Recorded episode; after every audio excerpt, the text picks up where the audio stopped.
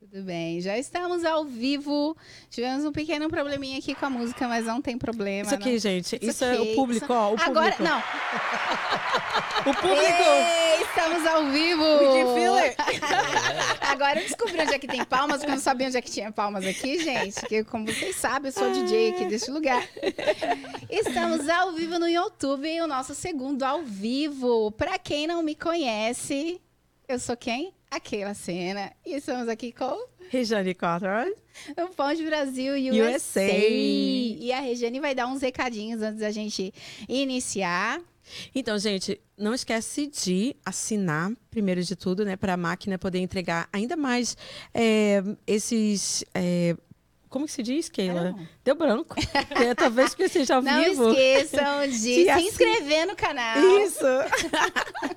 Não se esqueça de se inscrever no nosso canal, deixar o like, que é muito importante para a máquina poder ainda mais entregar conteúdos como esse. É o ativar o sininho. Yes, ativar o sininho. É, você tomou o que a hoje, gente, eu não tomei café. Esqueci de Nós tomar comemos café. com- cupcake. O que, que tinha no Eu cupcake não comi, hoje? eu não comi cupcake nada. Se inscreva no canal, ative o sininho. Se gostou, dá um like. Se não gostou, tudo bem, não dislike. E, E também, deixe os comentários. e também a gente está no Spotify e também no Apple, tá bom? Se vocês querem escutar ah, como podcast, tá bom? Tá busy aí fazendo as coisas dentro de casa, bota lá e vai fazer as coisas de casa, assim E quem, que eu E faço. quem que é a nossa colaboradora? Nossa cabeladora ah, é Yalen. A gente fez hoje arte com a Yalen na cozinha. Vocês precisam ver, tá? Já é o serial se- Serious Mother's Day Specials. É. Né? Desculpa, às vezes eu preciso falar inglês, gente. Desculpa. Mas é do Mother's Day Specials que a gente está planejando aí para vocês.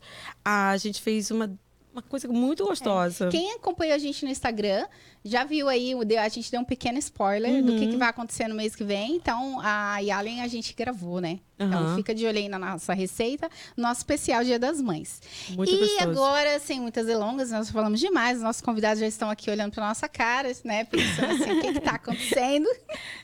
Nós temos o prazer de receber aqui a Cíntia e o Wellington. Wellington. O Wellington, pra Wellington. da Sodré, eles são de uma. Eles têm uma companhia, né? Fala o nome pra gente. So? Sodré Accounting Services. Sodré Accounting Services. É, meu filho, quer saber tudo, Eita. como é que faz. as Você não vai sair da linha aqui. Com eles, vocês não vão sair da linha. A gente quer saber agora, eu vou deixar a palavra agora para vocês, ou para o Wellington ou para a Cíntia, quem quiser responder primeiro. Diga aí de onde que vocês vieram no Brasil, quanto tempo vocês estão aqui. Ah, eu sou de Vitória do Espírito Santo. Meu nome Oh, é que legal.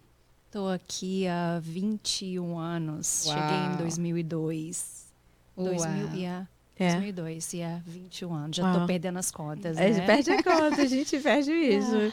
Yeah, A gente veio para ficar de dois a três anos e aqui estamos ainda, Yeah. né? E vamos que vamos. Uhum. E você, Wellington? Interessante essa história, né? Que a gente, ah, eu vim aqui só para ficar um ano, dois anos, três anos no Hum. máximo. e é a mesma história comigo, né? Eu vim para cá em 98, é, com a intenção de pegar representações aqui. Eu tinha representação comercial no Brasil. E a intenção era levar a representação americana para o Brasil. Uhum. Ah, que legal. Ah, acabou que é, fui ficando, fui Foi ficando. ficando. é, O tempo voa aqui, né? O tempo voa. Conheci minha esposa e a família dela toda está aqui. Ela não tem intenção de retornar Aham. para o Brasil. Aham. Então eu falei, ah, então eu fico nessa de visitar minha família lá de vez em quando É. e tal. E estou aqui desde 98, então. E vocês são de onde, do Brasil? Eu, eu sou natural de Londrina, no Paraná. Ai, que legal. Mas com 15 anos fui para a capital, Cur- Curitiba. Uhum. E só saí de lá para vir para cá em 98. É, Eu passei Curitiba uma vez e fui para Passo Fundo. Passo Fundo. Fiquei lá uma semana a trabalho. É legal, Eu né? estive uma semana em trabalho em Passo Viu, Fundo. né? Frio. Uhum. Ai, que legal, gente. Então, vocês já estão aqui um bom, Um bom tempo. um bom tempo, Uhum. né? E, São da minha praia. é, e- Igual a e minha aqui. foi ficando, foi chegando. Vocês sempre moraram aqui nessa região? Ou vocês moraram em outro lugar dos Estados Unidos depois vieram para cá? Eu sempre morei na região de Boston. Já cheguei para cá, vim para cá. Meu pai esteve aqui em 1989 a primeira vez. E veio direto para Boston. Uhum. De Vitória, a gente estava lá e falava: não, Massachusetts é o lugar para ir. Lá eles pagam assim, bem por hora. Uhum. E ele veio para cá e quando eu cheguei já estava tudo encaminhado, caminho andado. E de vez em quando a gente dá uma passeada lá no sul, gosta daquele clima, Ai. né? Daquelas árvores de os palm trees, né? Uhum. E dá vontade de ficar, mas a gente volta. É, Boston também é muito legal. É né? muito bonito, é né? Muito bonito. é As muito quatro bonito. estações. A gente aqui. ama Boston, né, É, Cíntia? A gente ama. A gente ama Boston. É lindo, né, gente? É eu lindo também amo esse lugar. Eu demais, acho é lindo. lindo. Eu gostei mais que Nova York. O pessoal fala, nossa, eu falei, eu acho mais bonito Boston. É muito lindo. Você fala, ainda "Você é não foi doida?" visitar lá? E olha que eu nem andei tanto Eu ainda. nem Nem, conheci, eu conheci um pouquinho, assim. É. Só dei uma passadinha. Levei assim, ela no Zoo, tanto. no, é, quando teve o Festival das Luzes. Sabe quando teve o Festival das Luzes? Sim. Em novembro. Final do ano, final dezembro, do ano. Christmas É, a gente foi e a gente foi, levei ela lá para conhecer. Mas você ainda Eu fui não no museu, passeou, fui num passeou, parque, não. Tô programando pra sábado, dia. Tô programando com uma amiga pra fazer um tour lá. Eu tô sempre turistando em Boston. É. Gente, é lindo. se Sempre, cansa, eu tô, não tô se com cansa. visitas do Brasil aqui, É. eles já vão, Cintia, vamos turistar em Boston que você conhece. Eu vou naqueles pedacinhos ali. É. É. lindo, lindo. É. Gosto muito de Boston. Ai, e como e assim vocês ah, vocês tinham formação de contabilidade no Brasil ou não? Vocês se formaram aqui? Como que como que aconteceu? Como que surgiu a contabilidade na vida de vocês? Ah, No meu caso, eu trabalhei um pouco com contabilidade no Brasil, Uhum. eh, mexi na área financeira, administração financeira. E isso foi por mais ou menos uns cinco anos no total. E, mas quando, aí, na época que eu vim para cá, eu era representante comercial, tinha 12 indústrias que eu representava lá em áreas diferentes, né? E atendia as redes de supermercados, atacadistas e tal. É, mas aqui eu já tive experiências diversas em trabalhos diferenciados, né? Eu, quando vim inicialmente em 98, eu vim para a Flórida, fiquei seis meses lá. E a minha experiência com a Flórida, trabalhei com entrega de jornal de madrugada, é, trabalhei fazendo manutenção de sistema de irrigação de 43 condomínios dos, dos velhinhos lá que descem de Boston para passar o, o inverno lá, né? Aham. E eu cuidava do sistema de irrigação deles. E eh, há seis meses lá, eu não tinha ninguém, só tinha um amigo lá. Hum, E mais um que eu fiz lá, dois amigos só, mas eu tinha família aqui. Tinha tios, eh, primos, casados com filhos. E, e eles me ligavam e falavam: você tem que vir para Boston, você tem que vir perto da gente, trabalhar com a gente. Eles Vem tinham, pro frio. Vem pro frio. E eu não gosto do frio. Eu ia dizer, não, eu vou ficar aqui na Flórida, tá melhor. Para mim, a Flórida eh, era ideal. Ideal, Nossa, né? Eu curtia muito o clima de lá. A temperatura, né, bem parecida, né? Com, não com o sul, Não mas. com o sul, mas era o, que eu Ah, é. gostava, né? Uhum. E aí eles falavam, ficaram uns três meses assim. eu- aí eu pensei, então no final do ano eu vou passar o Natal com vocês, Natal e Ano Novo, e eu vejo. Se eu gostar, eu fico. Uhum. E nunca voltei mais para. Não Uau. amei Você Massachusetts. gostou tanto quero que ficou? eu prefiro ficar perto, pertinho de família, né? Yeah. E, mas daí ah, tive outras experiências aqui. Eu trabalhei 10 anos no Consulado do Brasil. Lá, nesses 10 anos, a minha primeira experiência foi mexer com emissão de passaportes. E aí passei para outros departamentos, legalização de documentos, fazer procuração, Uau, que registro, registro civil de nascimento, casamento. Eu tive essa experiência ali e aí me, me colocaram num setor chamado Assistência Brasileiros.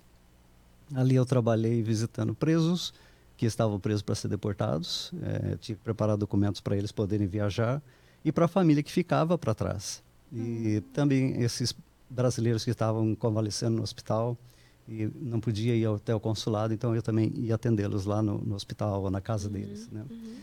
E fiz esse trabalho por quatro anos e meio e acabei ficando doente porque eu ficava preocupado demais com o problema dos outros. É, eu não pegando. desligava.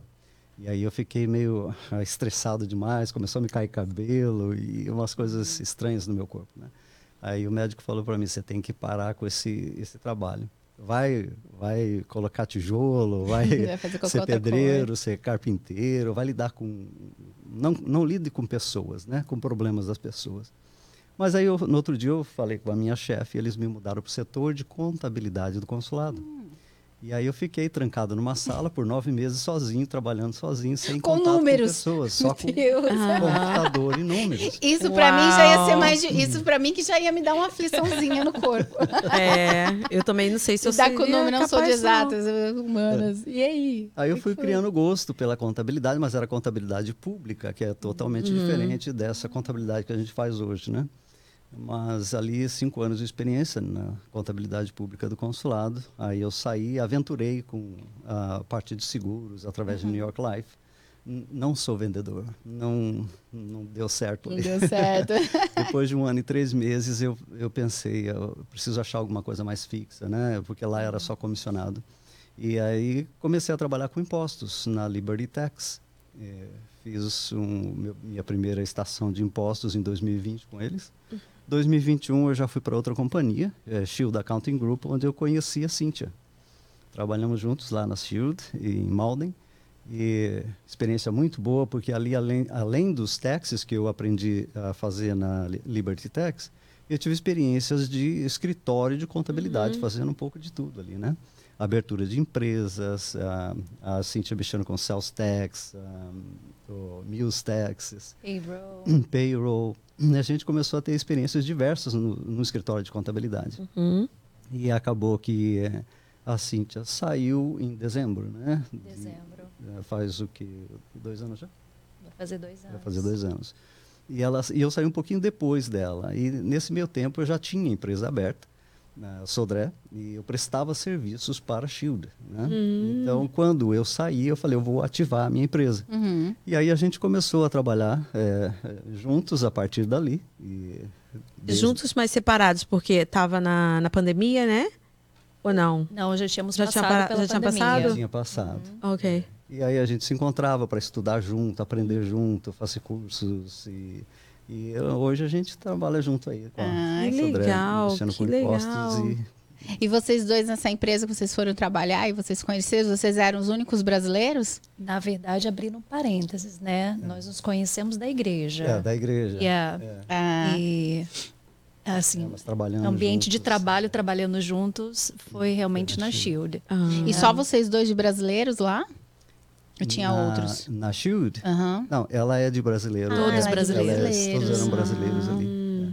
Que legal. É. Nossa, mas e eu fico admi eu admiro, né, gente? Nós. Eu admiro, mas não invejo, porque esse negócio de cuidar de conta, de, de quando fala em cálculo, eu lembro daquele livro O Homem que Calculava, que eu tive que ler.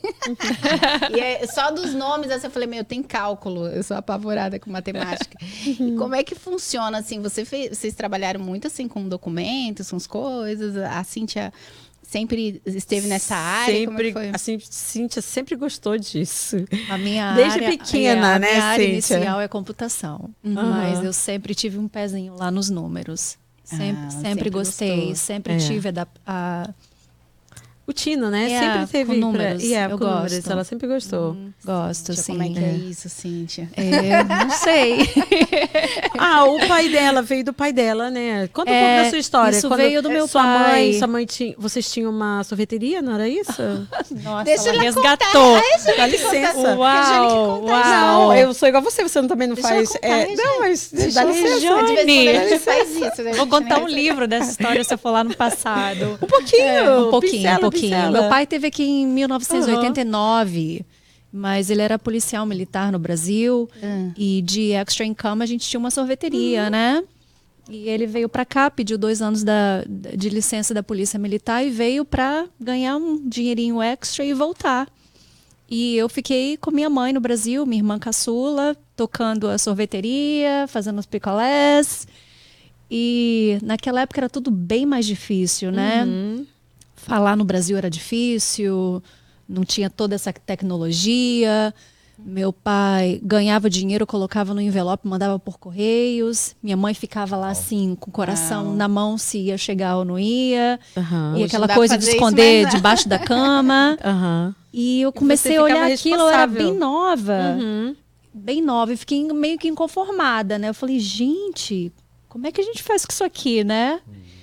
Ah, eu tinha meus 18 anos e comecei a pesquisar financiamento, é, como forma de, de investimentos e tal, Esse- né? esse foi assim, Que né? inteligente, né?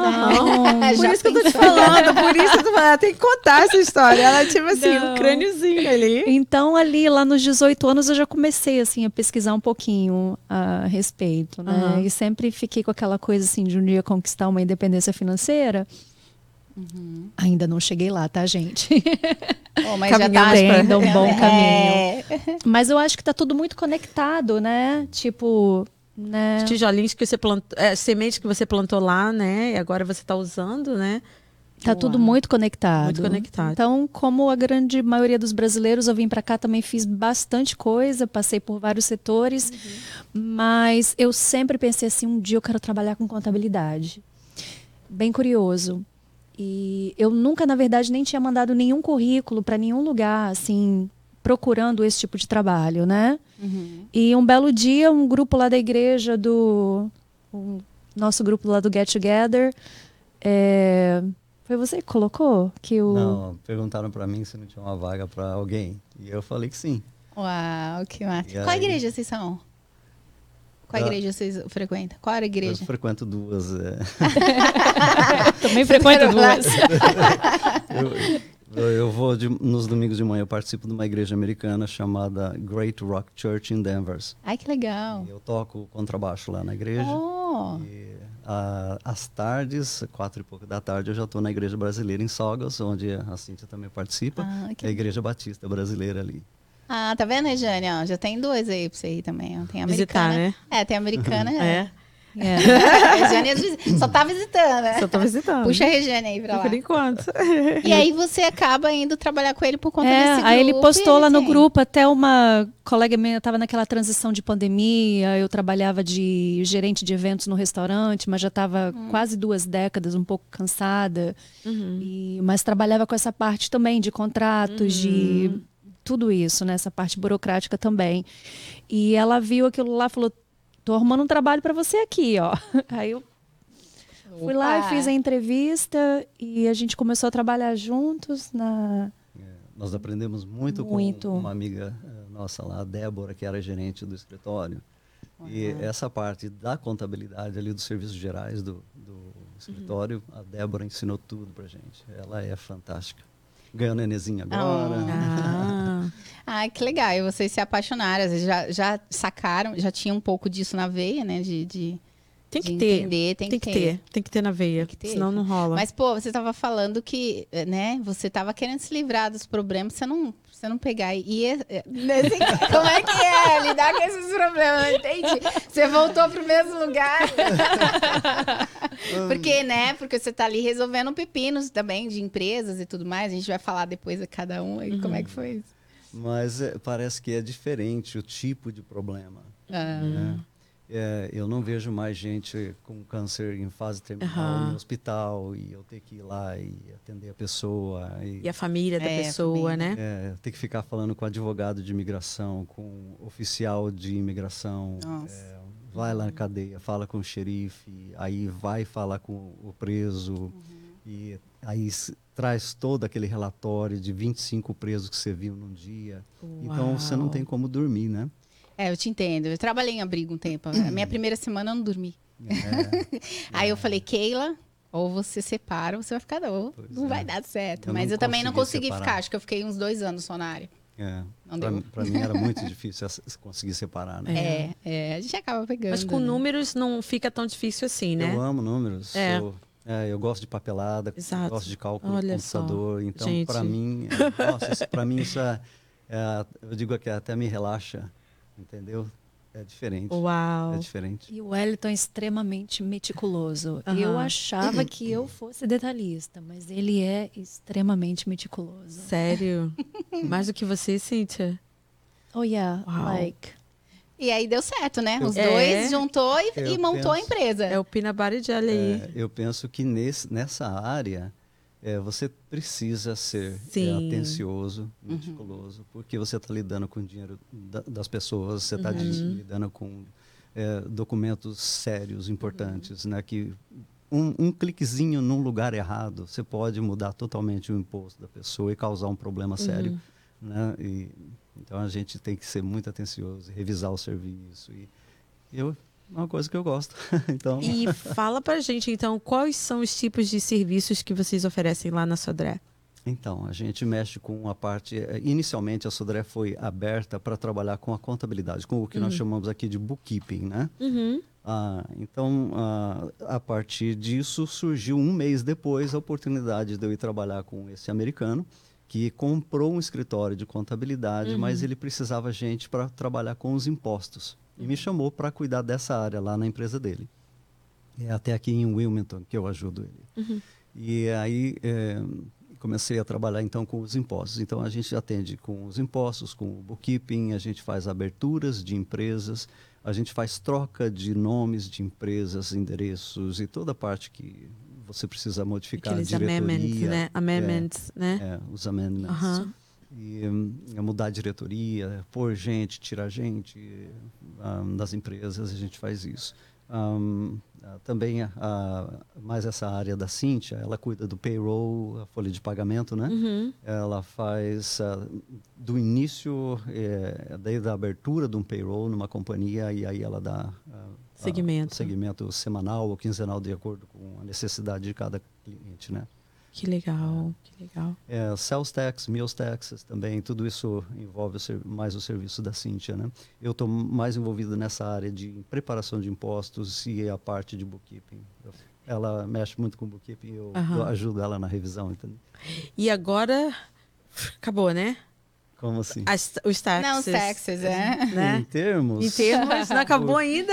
dia 18, enci- é, o deadline foi dia 18 de abril, abril. Sim. mas muitas pessoas não estavam preparadas para fazer o imposto e pediram extensões. E essas extensões são seis meses que o governo lhe dá para você não poder sabia. fazer Seis meses. Sim. É, sem pagar a multa do late filing, né, que chama, né, de, de fazer o imposto atrasado. Uhum.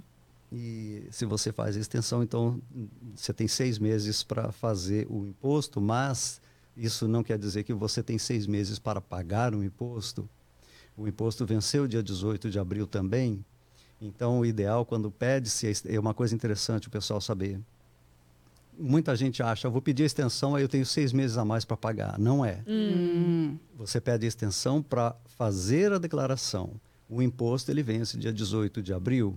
Você deve pagar, se é imposto pessoal é 18 de abril, se é imposto de empresa é, é- é um mês antes, né? 15 de abril. É, esse ano especificamente é 18 de abril, mas todo ano é 15 de abril, tá? E o governo estendeu por causa do feriado que teve, né? E aí o que acontece? Se você tem o deadline dia 15 de março ou 15 de abril para pagar o imposto, se você não pagou, você vai pagar dia 16, ele já incide o juro.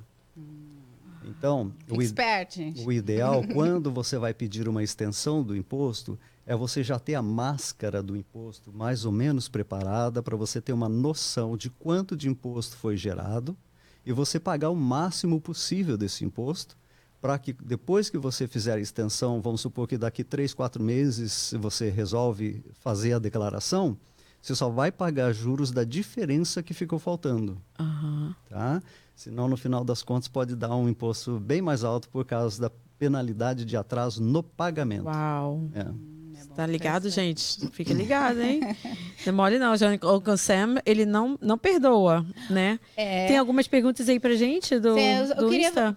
no meu, assim, eu queria perguntar pra Cíntia. Cíntia, a pessoa que ela, ela quer abrir uma empresa, quais são os primeiros passos que ela tem que fazer? Ela procura vocês? Como que funciona? Ok. Para abrir uma empresa, é, primeiramente a pessoa tem que ter um, um Social Security Number ou Tax ID Number, né? O ITIN. É, é o primeiro documento básico. Ah, precisamos também do passaporte ah, válido, não pode estar vencido. E precisamos de um comprovante de residência. Ah, e é basicamente isso, né, Wellington? É, o, o passaporte brasileiro é válido se a pessoa não tiver uma driver's license, né? Se às vezes a pessoa está aqui, ela já tem uma driver's license ou mesmo um state ID, é, serve perfeitamente, né? Se ela, se ela não tem o social, mas tem o IT number, Então o processo demora um pouquinho mais. É, se, eh, se você dá entrada com o social, em 24 horas você já tem a documentação necessária para você ir no banco fazer a abertura da conta corrente da empresa. Se você faz com o IT number, o processo é, vai demorar em torno de. Diz, diz no website do IRS que é em torno de oito semanas, mas nós já vimos casos que demora lá três, quatro meses, às vezes, para você receber a documentação. É, verdade. Então, essa é a diferença. O Social Security é sempre mais rápido a- a- o processo. E é mais fácil abrir empresa aqui ou no Brasil? Olha, eu, eu não sei Eu digo dizer... processo burocrático, assim, né? Porque algumas pessoas, a gente teve, recebeu alguns empresários aqui, o pessoal que, que tem é, negócio, e alguns disseram que as, é, as- os trâmites às vezes são mais rápidos, mais, mais fáceis. O que É. vocês acham? Vocês acham que é mais fácil, não é? Eu, eu penso que aqui é muito mais rápido, muito mais simples do que no Brasil. Eu não, Menos sei, eu não sei lhe dizer como está agora no Brasil, porque eu já estou tanto estão tempo fora. fora. Sim. Mas na minha época era bem mais complicadinho. Quando eu abri minha empresa no Brasil, é, demorou um pouquinho, foi muito burocrático, mas eu não sei como está agora, né? Mas aqui é simples. Se você, tem o nome da sua empresa, e, por exemplo, aqui no estado de Massachusetts, se a gente faz a pesquisa, o nome está disponível e você tem o Social Security, em uma hora a sua empresa está Facinho. aberta. É, uau. Super fácil, né? Super simples. Sim. O IRS disponibiliza tudo isso online, se você tem Também. o social, né? Uhum. Então, já com o Tax ID Number, ainda tem que ser via fax. Uhum. Por É. isso da, da demora. Eu tenho uma pergunta, pode ser para um de vocês dois. Ah, quando que é mais vantagem abrir uma companhia do que ficar de 1099, que no caso a gente sabe que é o... Me ajuda, o que é 1099? É... É quando você não, Cê- não é empregado, Empregado, de uma né? empresa. É um né? subcontratado, né? Um Subcontratado, subcontractor. Exato. Quando que é mais vantagem? Quer responder, Cíntia? Ah, ok. Vai lá, Cíntia, vai lá. Ah, normalmente a gente costuma falar para os nossos clientes que se você já está ganhando algo em torno de 25 mil a 30 mil dólares, já vale a pena você pensar na possibilidade de ter a sua própria empresa. Uhum. Ah, porque você vai, vai ter o seu rendimento, que seja semanal, quinzenal, mensal, e aquele valor integral. E na hora de você fazer o seu, seu imposto, você vai ter que repassar isso para o governo. Aí é a hora que o pessoal se assusta, né? É. Tem que pagar muito mais de do taxes, valor que né? você tem que pagar. Uhum. Exatamente. Quando você abre a sua empresa, né, aí você já tem os seus benefícios de, de empresário e já pode fazer as suas deduções, né? Dependendo do ramo de atividade. Ah, o que você investiu na empresa, que Uhum. seja com maquinários, que seja com computadores, que seja né, com Uhum. cursos, viagens, carro próprio, carro no nome da empresa, Uhum. né? Sim. Tem uma pergunta aqui do Instagram. como funciona o imposto de renda, declaração nos Estados Unidos? É muito diferente do Brasil? Ah, vale lembrar que eles já estão muito tempo fora do Brasil, né? Então, tipo assim, a gente, eu, eu acho que vocês não, não saberiam agora, como você falou, é dizer as, as similaridades, né? Não Mas as saberia- diferenças. Não saberia lhe explicar como funciona. Ela essa- perguntou sobre imposto, né? Você pode falar como ou como funciona aqui, né? E Sim. daí ela Ah, por exemplo, só, só para terminar Uhum. sobre o 1099, então o- a diferença do 1099 é que se, se você é um empregado de uma empresa, você é registrado e ao- ao- no começo do ano seguinte você recebe o que eles chamam de W2. O, o- conforme você está recebendo os seus pagamentos semanais, ele já vem descontado os, os valores que você tem que pagar de impostos federal, estadual, Social Security, Medicare, e você recebe me- semanalmente o líquido, correto? Vamos, su- vamos supor que você, o seu salário bruto é mil dólares. Com os descontos, você vai receber um check-in de 700 e pouco. Porque o, o governo já ficou com o dele. No Brasil, acho que eles chamam é, que fica retido na fonte, não é?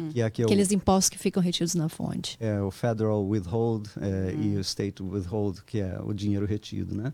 E a empresa, obrigatoriamente, ela retém do funcionário e repassa para o governo. quando você recebe em janeiro o seu W2, referente ao que você ganhou no ano anterior, já foi tudo descontado e você faz a declaração de imposto. Normalmente você pagou então mais imposto do que deveria e você tem o que nós chamamos de refund, é o retorno do eh, dinheiro extra que você mandou para o governo, tá? É. No caso do T99, você não é registrado como empregado, você presta serviços para a empresa, então você é um subcontratado. Você é considerado um, um autônomo.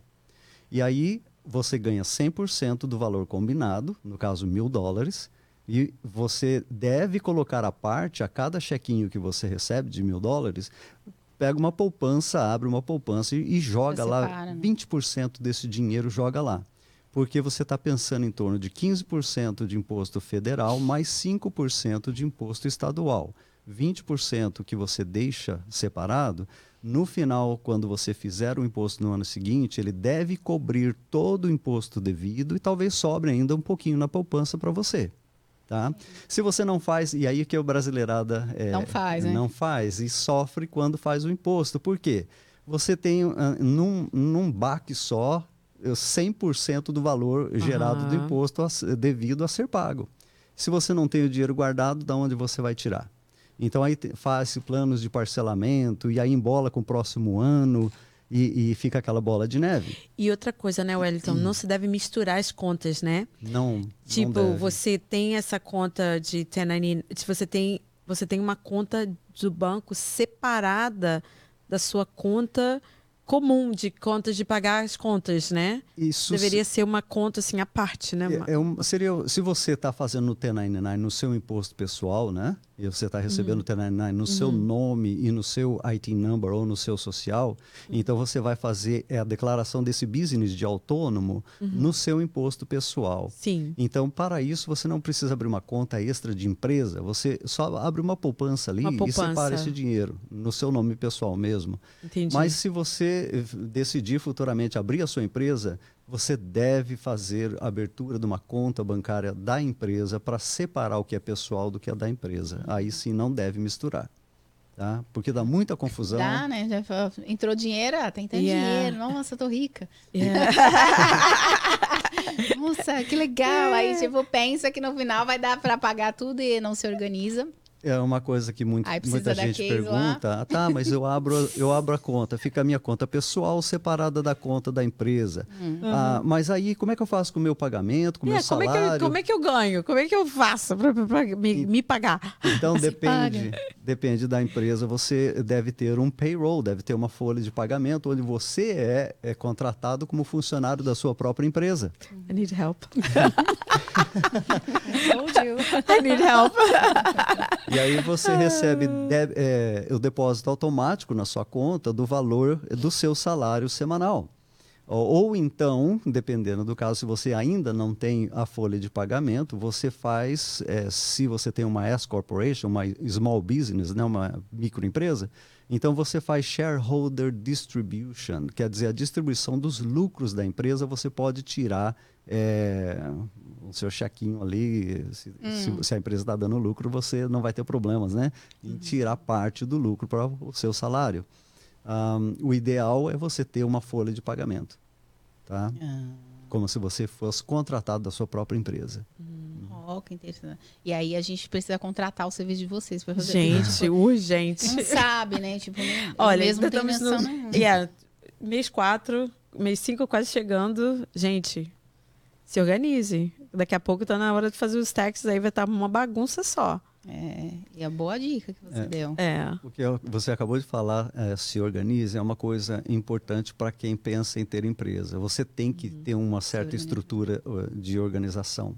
Ah, o controle das entradas, o controle das saídas, as despesas categorizadas, ah, tudo que é supplies, né, materiais e produtos que você comprou separados, eh, equipamento, maquinário, eh, pagamento de pessoal, paga- eh, de pessoal que é empregado e pagamento de subcontratados autônomos. Só tudo, de ouvir. Tudo separado. E Só tudo de a gente ouvir o tem- Wellington já me dá essa com a cabeça bananada. Só de ouvir, eu já tô aqui assim, ó. Uau! É- e é por isso que eh, tem muitos empresários que preferem contratar o serviço de um Sim. contador para fazer a parte Muito da melhor. contabilidade. Keila. Eu, eu pensando, meu Deus, quero abrir uma empresa. Eu falei, meu Deus, mas quem vai cuidar de toda a parte burocrática? Porque as as pessoas, a grande maioria, não sabe mesmo cuidar. Às vezes, às vezes até se embola ou quebra, né? No caso, às vezes por, por falta dessa Organização. dessa organização de Uhum. não saber administrar. Às vezes até a pessoa sabe, tem noção, É. ela sabe fazer a administração, mas se ela dedicar o tempo que leva para ela administrar a empresa dela e fazer bookkeeping, contabilidade, tudo, ela não dedica o tempo para o crescimento da empresa dela. Exato. A criatividade em outras áreas, né? É, então vale muito mais a pena a pessoa pagar Uhum. um pouco alguém para fazer esse trabalho e porque ela ganha muito mais se ela dedicar o tempo É, dela eu gosto para mais da fazer parte crescer. criativa. Gostamos. Nós Essa gostamos parte do de- número. De, números já me deixa planilha e, e- Meu e tudo Deus. mais. E é importante, então, guardar, você falando, né, de, de- das coisas, é importante, eu vejo as pessoas falando, quem tem negócio, ai, tem que guardar, a gente que trabalhou como helper, tem que guardar todas as notinhas de tudo, de tudo. Você tem que mesmo fazer aquele pacotinho de notas e chegar em vocês e falar, toma as notinhas. Não Como é que funciona isso? Não Ou necessariamente. tipo, fa- lógico, né, que tem um esquema que você faz no celular e vai... É. É. Você, por exemplo, se você pagar em cash, desculpa, Cintia, eu tô tomando Não, não. Pode falar, sinta-se à vontade. Tá, vamos supor que você con- subcontrata alguém para prestar um serviço para você. E é uma pessoa que vai só trabalhar esse dia para você. O ideal, toda vez, é, isso é importante você pensar, tá? Você que é empresário, você que é, é, tem um schedule de casa, limpeza de casas, você que tem um serviço de pintura, um serviço de carpintaria. Aí você vai contratar um helper para trabalhar um dia ou aquela semana só para você, para terminar uma casa lá. E você, é, quando está conversando com a pessoa e a pessoa concorda em trabalhar para você, você deve passar um formulário para essa pessoa chamado W9. Se a pessoa não tem o social, ela vai fazer o W9, que ela vai preencher o número do IT number dela, tá? É, ou, ou que se ela tem o social também, esse W9 é se ela é subcontratado, né? Se ela vai ser um empregado registrado, aí seria o W4. Mas o W9 é para subcontratados que prestam serviços assim de um dia, uma semana, ou ficam com você e são autônomos ao longo do ano. Nesses casos de subcontratados, os subcontratados são considerados donos dos próprios negócios deles, eles são autônomos. Então, eles não deveriam ter um, um, um horário fixo para trabalhar para você, porque de- é, o que a lei de- do de- Department of Labor diz é que dependendo da quantidade de horas que um subcontratado está trabalhando para você como autônomo, ele pode ser ca- categorizado como um empregado, tá? E aí, vamos supor que não deu certo para vocês trabalharem juntos mais, ele pode ir no Department of Labor lá e colocar um processo dizendo que ele trabalhou horas extras e ele trabalhava Oh. tantas horas e ele é considerado então um empregado, ele teria direitos eh, trabalhistas, entendeu? Então tem que pensar um pouco nesse aspecto. Será que esse cara eh, eu vou usá-lo, eu vou precisar usar os serviços dele eh, em, em tempo integral e ele não vai poder trabalhar para mais ninguém? Então eu devo contratá-lo como empregado? Mas tocando nesse, nesse ponto que você está falando, muitos, porque muitos lugares que eu já trabalhei como esteticista, eles fazem isso. Eles contratam você, mas eles não querem que você seja o W2, porque eles não querem ficar pagando os taxes, né? E eles falam assim, olha, é, é tanto por hora, eu vou te pagar a hora, então você está aqui, você vai vir aqui desse horário a, a esse horário, e nos dias tal, tal, tal, tal, tal. Não é ao contrário. Então, eles usam do 1099 para Benefício próprio. benefício próprio e você, você tipo assim, você está começando. Isso foi, foram anos atrás, quando eu estava começando na área, né? E, você, e eles usam para benefício próprio o 1099 e eles e como as helpistas também, as pessoas que limpam casas elas são todas 1099, né? Porque as patroas, as donas de sketch não querem pagar ah, o W2 para ninguém, querem ficar pagando os taxes. E então é muito difícil, porque elas são subcontratadas, mas elas estão ali Compra horário. né? como se cumpriu um horário. Entendo. Você não pode. Tipo assim, a gente se conheceu na pandemia, a gente se conheceu limpando casa, que eu fui limpar a casa, que eu fui let go do meu spa, que, né? Que eu tava lá naquela época e a gente tinha um schedule para cumprir. É, quantas horas mais ou menos? Lembra? Ah, De- até seis, mais ou menos. yeah, de Seis, sete, sete da manhã. Depende, é, até sete da manhã eu ia buscar ela, porque eu era, eu dirigia. Sete da manhã a gente ia buscar, eu ia buscar. Aí ia para casa da pessoa, buscava o resto da turma, ia para casa da pessoa e depois de lá a gente ia fazer as, as rotas, né, as casas, né? E era até terminar, se tivesse quatro, cinco casas, Vocês trabalhavam o quê? Uns 40 horas por semana? Por volta disso, Por volta né? disso, eu acho. É. é. Se é 40 horas por Se é semana, 40 horas semanais, já, já é considerado empregado, entendeu? É. Então teria direitos trabalhistas se for, se você for processar a pessoa, você talvez Uau. poderia enten- conseguir É. algum Bom. direito trabalhista nesse aspecto. Ah, É, não, ma- é. mas, tem outro lado que você deve pensar, é o que você falou, a gente acabou de chegar, então a Uhum. primeira oportunidade de trabalho a gente pega do jeito como for, de qualquer jeito Aham. e, e se submete a, A a- situações, né, que é, se, se você está mais tempo aqui, você não se submeteria porque você vai procurar os seus direitos, né? Então, é, tem muito também de você é, conversar direito com a pessoa e acertar o salário que você está de acordo e que ela está de acordo em te pagar. E, e, é, e se vocês estão de acordo em trabalhar juntos dessa forma, então é, fica até um pouco estranho depois você, não, agora eu vou meter a pessoa no pau lá, porque... É, primeiro É. eh, fez o acordo, sabia, e depois. Né? Então, então n- não, isso, isso aqui não está bem para mim. eu- eu- será que a gente pode melhorar isso aí? Aí eu trabalho para você, mas desse jeito não, porque tem isso, isso, isso e aquilo. Se você sabe seus direitos, então você tem é, com- como conversar melhor Sim. a sua situação, né? Uhum. Se você não sabe, a gente acaba aceitando o que, o Yeah. que é proposto para gente. Mas o 1099 era um mundo novo para mim, Uhum. porque eu já estava aqui há bastante tempo, mas eu nunca tinha sido experimentado esse 1099 world, né? Uhum. Então eu, eu continuava trabalhando no restaurante e sendo esteticista de manhã e garçonete à noite, porque quando você começa você não tem experiência, então você não começa ganhando, É, né? É. Quanto você primeiro a gente precisa de horas de voo, né? É. Eu entendo isso, mas uau, E o 1099, ele, ele eu acho que é um mundo novo ainda para muitos empregados e para muitos empregadores Aham. também. é. É, só pegando o gancho lá do, do 1099, né? se você é empregador, e falando aquilo que o Wellington estava dizendo, se você contratou uma pessoa para trabalhar para você, que seja por uma semana, que seja por um dia, que seja por um mês, e você pagou a partir de 600 dólares para essa pessoa, você já pode fazer a emissão do, do 1099. 600 isso. no ano. E é no ano.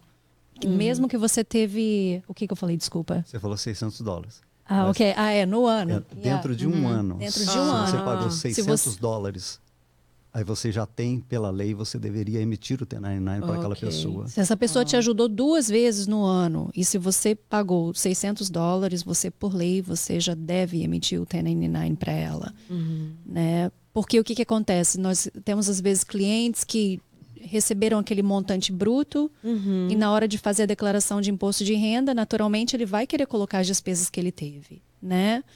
Aí é a hora que ele começa a falar, eu gastei com produto, gastei com cursos, gastei com viagem, eu gastei com subcontratados, e vai lá e olha os valores. Nossa, paguei 10 mil, paguei 20 mil. Às vezes Você emitiu o sente. 1099? Às vezes Não. nem Nem sente. sente, né? Porque são 52 semanas no ano. Se você pagar é, 100 dólares por semana, é 5.200 no ano. 100 dólares por semana. Vamos supor, o cara trabalhou um dia por semana para você, você pagou 100 dólares. Está pagando pouco, né?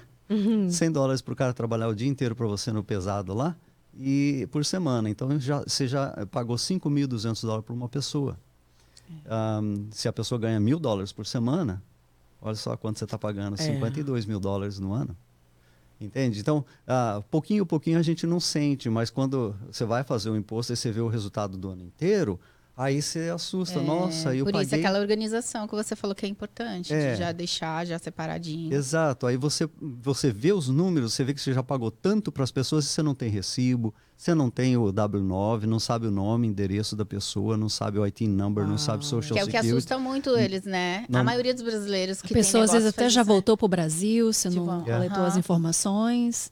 Aí né? o, o que que acontece? As empresas, elas não só têm o problema do fa- fazer o imposto, declaração, a declaração do subcontratado, Mas às vezes a, pessoa, a, empresa ela tem que ter obrigatoriamente por lei o workers compensation, seguro de workers compensation, que vai proteger as pessoas que trabalham com ele.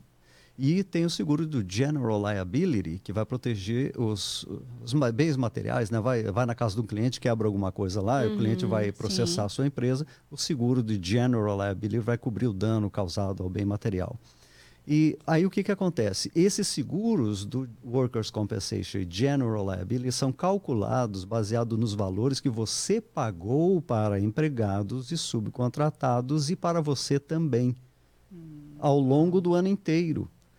Então, dependendo do trabalho da pessoa, os rates é, que de cada profissão é diferente, né?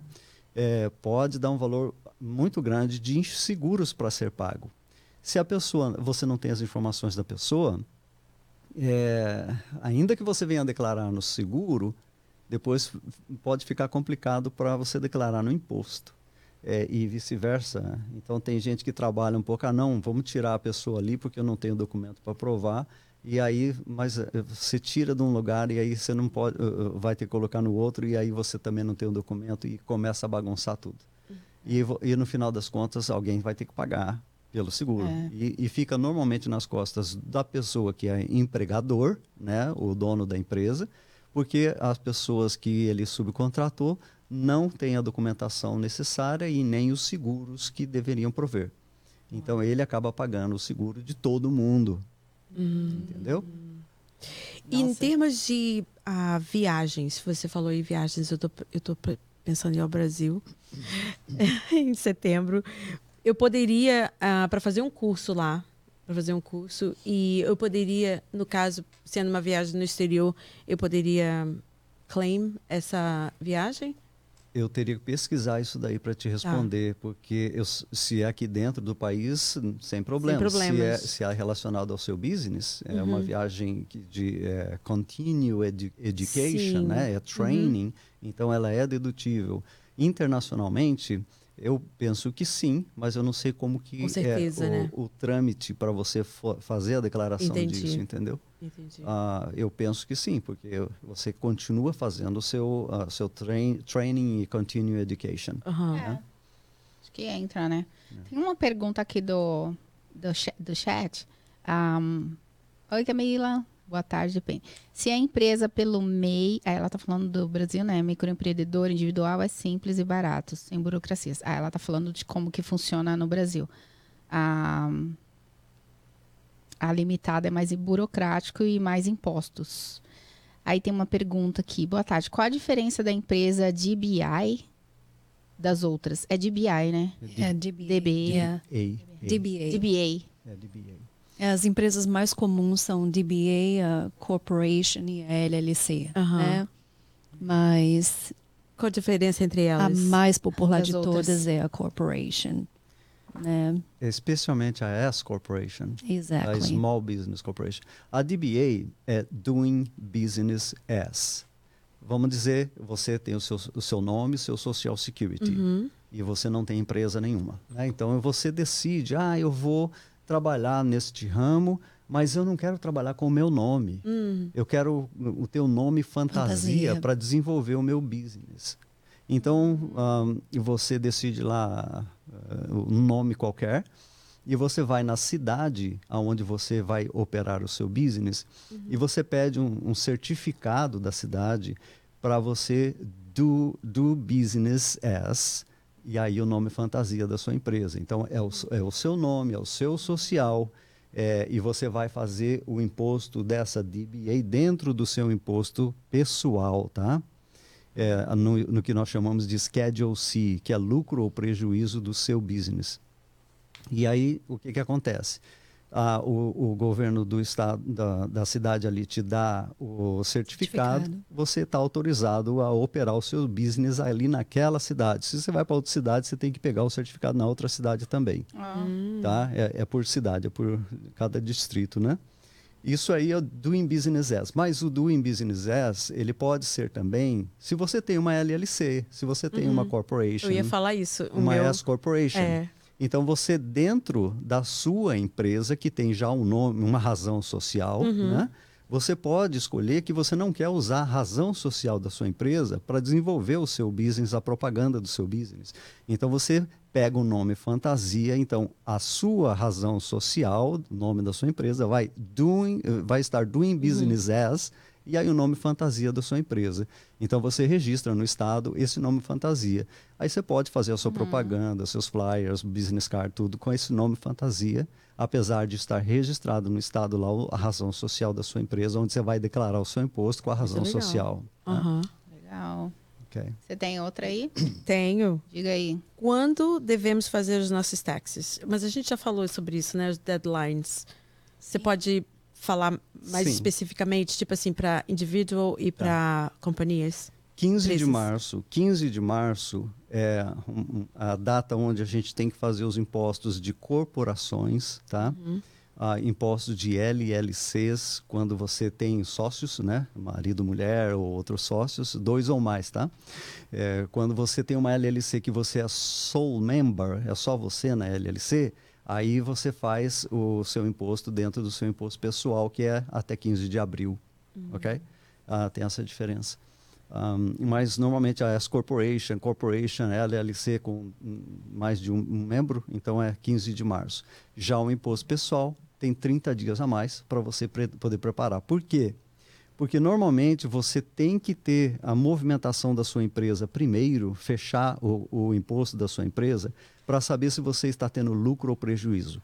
E o lucro ou prejuízo que você tem na empresa, é, normalmente é, é produzido no formulário chamado Schedule K1, que você carrega para o seu imposto pessoal para fazer a declaração desse lucro ou desse prejuízo.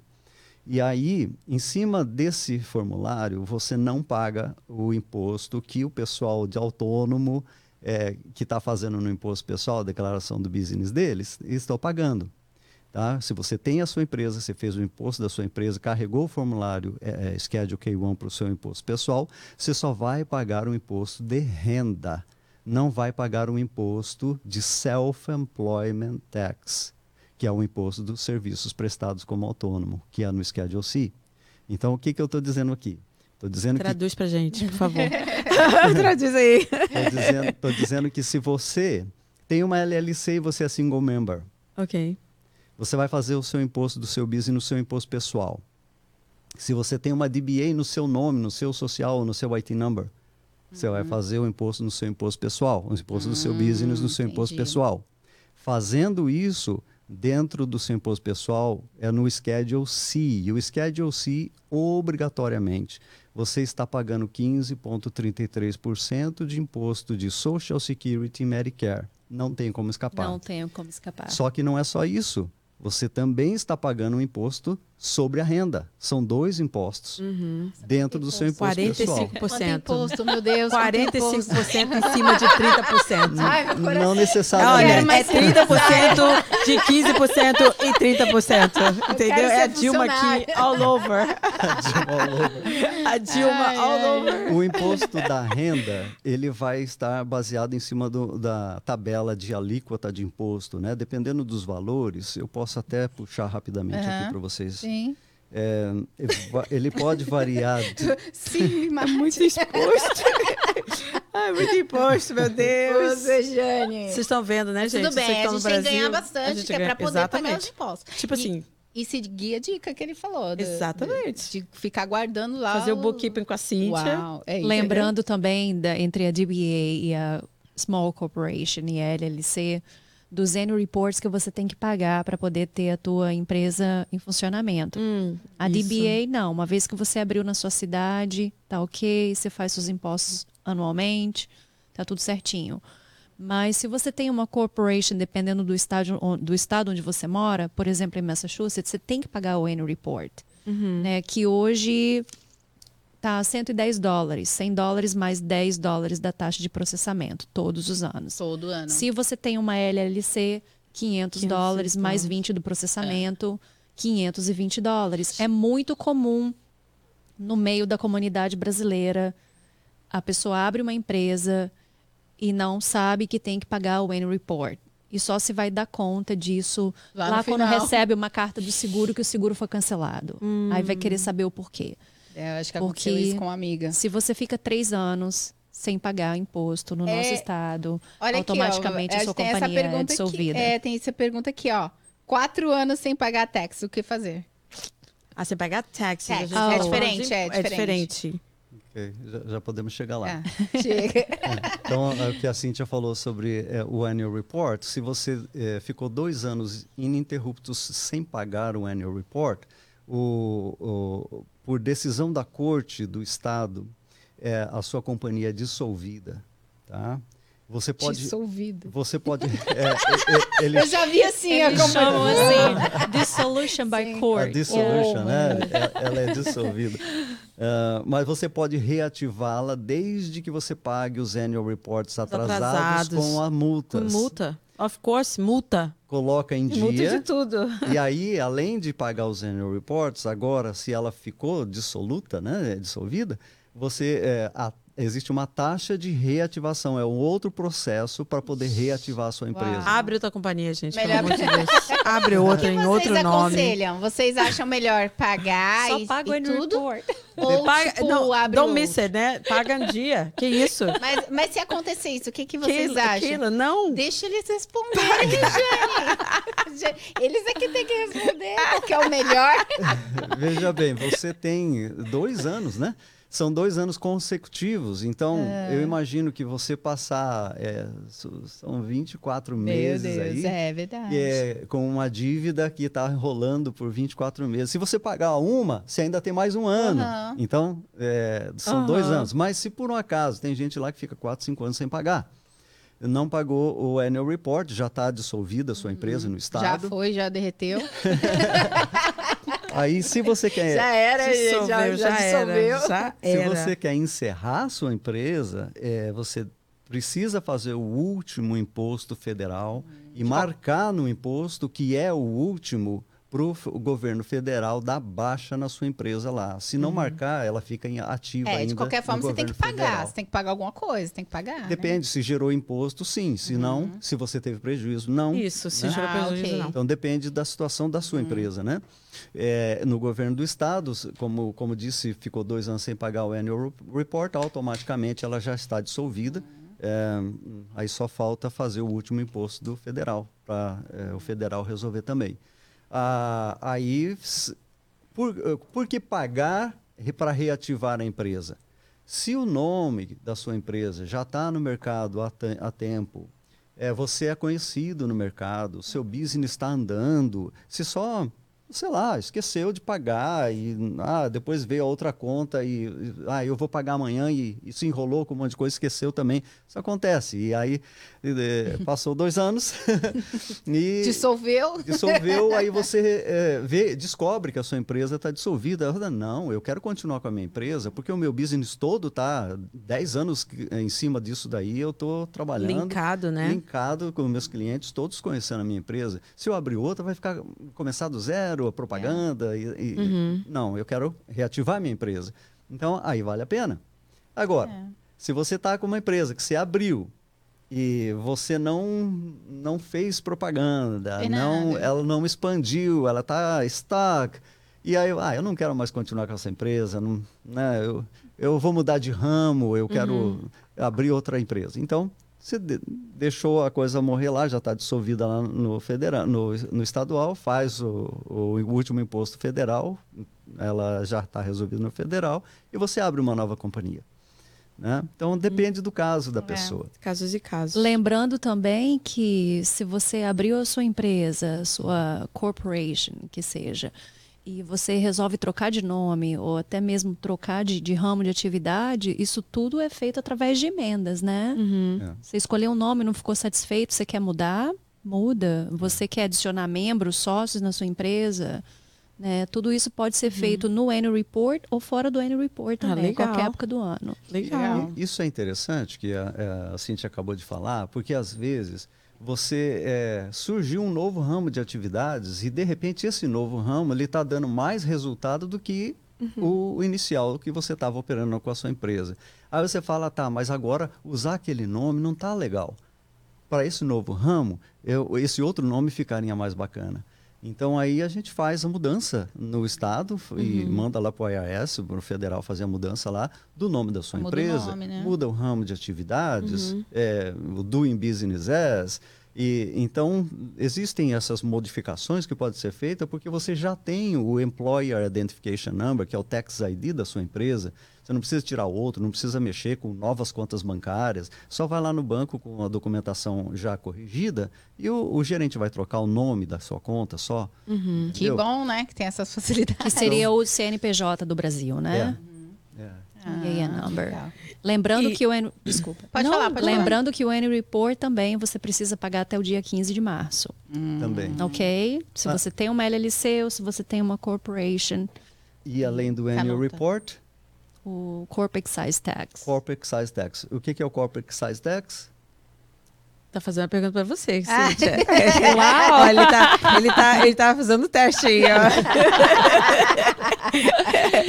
É, você que Olha é, você que é empresário, né? Que tem a sua empresa, você tem dois compromissos com o governo todos os anos, né? Especificamente no estado de Massachusetts. Você precisa pagar o N Report da sua, da sua empresa e o Corp Excise Tax no valor de 456 dólares. Se, se for uma eh, small business, ah, uma S Corp, né? É 456 dólares fixo todo ano, não Todo sobe ano. esse valor. É o, é o imposto estadual da sua empresa, tá? 456 dólares. E os 110 dólares do Annual Report, também fixo, se você pagar até o dia 15 de março. Então não tem juros, não tem multa, né? Pagar depois, eh, parece que tem 25 dólares a mais que você paga de, de multa por fazer o filing do Annual Report. Sim, atrasado. 25 dólares E uma pergunta, se a pessoa quiser checar a companhia dela pra... É tipo assim, ó, será que eu, minha companhia, eh, eu esqueci de pagar, será que ela foi dissolvida? É só no ir no mass.gov, né? Mass.gov. Mass Tax Connect. Oh, é, através do mass.gov, Ok. você acessa o Mass Tax Connect, mas você pode entrar direto, Direto. no Google, ali você coloca Mass Tax Connect, tudo junto, uma palavra só, e ele te joga dentro do, do site onde você pode criar Entendi. a conta da sua empresa, criar até a sua conta pessoal também, para você verificar ali no estado como é que está a situação, eh, tanto da sua empresa como dos seus impostos pessoais, pagamentos de impostos Uau, e que tudo. legal. É, e também com o IRS você pode criar da sua conta pessoal uma continha com o IRS para verificar todos os anos de declaração de imposto, se ficou faltando algum, se você está devendo dinheiro para o IRS. E de- se você tem as contas criadas, o legal é que você pode entrar lá e você mesmo, se você está precisando fazer um plano de parcelamento, você mesmo faz dentro da sua própria conta a escolha de como você quer pagar, quantos meses você precisa para poder fazer aquele pagamento, qual o valor mínimo que, ou máximo que você pode mandar todo mês para eles, a data que você escolhe do pagamento para retirar da sua conta bancária. Você faz tudo isso ali se você tem a sua conta, não precisa de alguém para te ajudar com isso. É. Que tá? legal. Eu não devia estar dando essa dica.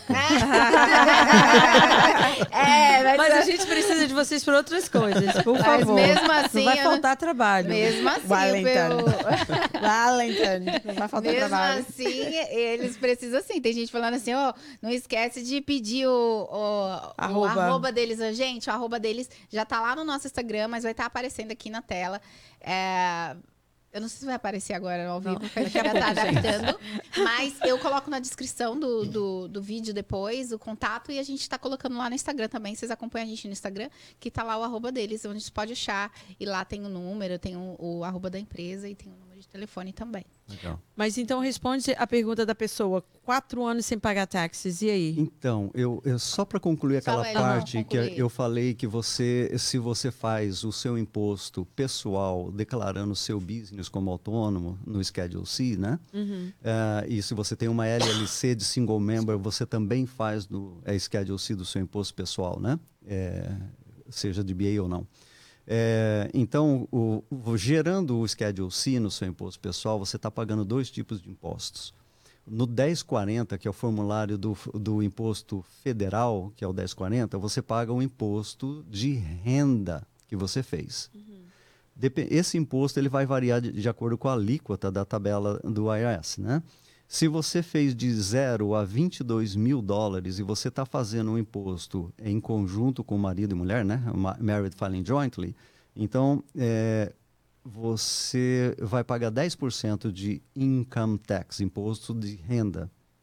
Se você fez de 22.001 dólar até 89.450 e a maioria das pessoas estão nessa faixa, Aham. é 12% de imposto, tá? Ah, s- aí depende, vai variar se você é solteiro, ah, os valores são diferenciados. Se você faz married filing separately, é a pior situação para você fazer imposto, tá? É. Married filing jointly, você tem todos, vamos dizer, todos os possíveis créditos que o governo te dá. É, se você faz married filing separately, normalmente você pede, perde os direitos a determinados créditos que o governo te dá. Tá? Então, a melhor situação para imposto é quando vocês são casados, fazer um imposto em conjunto. Se eh, por alguma razão vocês não querem misturar, ah, eu ganho no W2 e eu já pago os meus impostos. Agora, é, a- o meu cônjuge ganha no 1099, não paga os impostos, vai ter que pagar tudo numa tacada só. Então, quer dizer, eu não vou ter o meu refund. Eh, o meu refund vai ser usado para pagar o imposto dele. Então, eu não quero fazer eh, em conjunto, quero fazer Junto. separado. A gente. Aí não é casais enriquecem juntos. Então, Não é. Aí, minha filha. Não, é- casais cas- inteligentes Eles enriquecem juntos. Esse livro é muito bom. Casais inteligentes enriquecem juntos. Existe um, um jeitinho que a gente. Não estou dizendo jeitinho brasileiro. É um jeitinho que, na hora da gente preparar o imposto, a gente pode ver a diferença. Olha, se você fizer separado, vai ser isso de imposto para um e o refund do outro. Se vocês fizerem em conjunto, vai ter tanto de imposto para pagar. Então, normalmente o imposto fazendo em conjunto é menor do que se a pessoa fizer separado, tá? Então aí negocia-se, os- o, casal negocia, ok. Então se eu fizer separado, eu vou receber tanto de refund. Se você fizer separado, você vai ter que pagar tanto de imposto. Mas se a gente fizer junto, o imposto que nós vamos pagar vai ser menor. Então, vamos, vamos entrar no acordo. A parte do meu refund que eu deveria receber, você, você me passa e você faz o, o, o uso do benefício de fazer o Married Filing Joint para ter, pra ter mais deduções e mais créditos do governo, para que o imposto final seja menor. Entendeu? E aí o acordo entre o casal, ok, se, se a pessoa que ganhou no W2, que já pagou tudo aquilo de imposto, quer o refund dela, você dá a parte do refund dela e você aproveita os benefícios de fazer Married Filing Joint para você pagar menos imposto. Então, E- por exemplo, assim, a, a pessoa tem uma. O, ca- tá ali o casal. Um tem uma empresa de. Um tem, a mulher tem um esquete de casa e o cara tem uma empresa de, de pintura, por exemplo. Aí, são duas empresas Uhum. diferentes. E como que faz? Tipo assim, aí cada um. Como que faz essa, essa questão aí? Como eh, a pessoa tem, os dois têm empresas? É, cada um tem a sua empresa. Ela trabalha na limpeza, impostos, ele tipo, trabalha ela na tem a construção. empresa dele, dela e ele tem a empresa dele. Então. Mas ela tem 99? O meu, Ou ela tem, Não. ela tem empresa? Aham, É. o meu conselho de cara já é, por que, que vocês têm duas empresas? Né? É. Porque vocês estão... Eu conheço um casal que tem essa, essa questão de ter cada um uma empresa. E tem um que eles têm. o- os dois têm empresas diferentes, porém, o. ah, A contabilidade é uma É. só. é na- da empresa. Seria Tipo tipo, assim, General caso, Services, é, né? tipo assim, parece que, por exemplo, a, a questão que vocês falaram, eu sou bem leiga, tá? Nessas, então vou falar bem grossamente, assim, a questão que vocês falaram sobre o ah, seguro. Tipo, a- o seguro da empresa dele cobre a dela, uma coisa assim, eu não entendi muito bem. Hum, maracutaia. Hum, É, treta. tipo assim, eu não, não, é, eu não entendi, mas, pare, mas assim, são duas empresas distintas. ok. Ah, tipo, água e, e eh, restaurante e. Pode ser que ele esteja no umbrella, então... é- Yeah, eu acho que sim. é, é, uma empresa é dona da outra. Porque um- Isso. uma empresa pode ser dona de diversas Isso, empresas, tipo entende? assim, ela tem esse nome, acho que a empresa dela tem esse nome fantasia, que vocês falaram, tipo, de estar num lugar ali. É, Não é nome fantasia. Ela não tem essa. Como é que fala, meu Deus? Os dois têm tax ID Os diferente? dois têm, mas a dele parece que é mais. é, é, é, Eu, eu penso, a gente já viu algumas situações assim no passado. Eu penso que às vezes a, a esposa tem o ramo dela de limpeza, por exemplo, ele está na construção. Ah, eu acho que eu entendi sua Isso, pergunta. Então, ao invés de mesmo. abrir duas empresas separadas, eles movimentam uma empresa só. Mas ela está falando que eles têm duas Eles estão falando separadas. que tem duas separadas. É por isso que eu não entendi. Como é que a contabilidade é junta se é duas empresas separadas? Não, separa. Precisa, é, li- Precisamos saber de mais detalhes. É. É, porque se são duas empresas separadas, com dois tax ID diferentes, e a cada empresa vai fazer o seu imposto, tem que ter contabilidade separada. Não pode juntar. Aham. Tá? Se, é, se é uma empresa que comprou a outra, aí você pode, dentro da contabilidade da empresa mãe, você pode fazer a parte da, da, da empresa que foi comprada. Tá? Porque faz parte da mesma empresa. Entendeu? Mas quando são duas distintas e elas fazem impostos separados, cada uma tem que ser- ter a sua contabilidade. É. Eu tenho uma, é, uma treta aqui, ó. E aí, coloquei muitos dependentes. Não tenho como provar. Como comprovar. O que, que eu faço? Esse é um problema. É uma treta. Faz o imposto e paga. É uma treta. Que- ah, Normalmente, quando você vai ser contratado por uma empresa, como empregado, a empresa te dá o formulário W4. No W4, você tem a opção de colocar lá quantas exemptions você vai querer ter. Ah, vamos supor que você é casado e tem um filhinho, tá? Então, às vezes a pessoa acha assim, ah, bom, eu sou eu, minha mulher e meu filho, então nós somos três exemptions. Você pode colocar os três exemptions. Vamos supor que só você trabalha. Só você trabalha. Tem a sua esposa, que é a dona da casa e cuida do seu filhinho. Então, você pode colocar três exemptions, ok? Você vai ter os descontos eh, menores do que se você colocar duas exemptions ou one exemption ou nenhuma. Tá? Então, eh, quanto menor o número de exemptions, maior é o desconto que você vai ter. Eh, Entendeu? Quanto menor o número de, De exemptions. Maior é o desconto que você vai ter no seu paycheck. Resumindo, se você não coloca nenhum dependente no seu paycheck, eles vão te descontar mais, o Mais. seu pagamento bruto. Você vai ganhar líquido menos toda É. semana.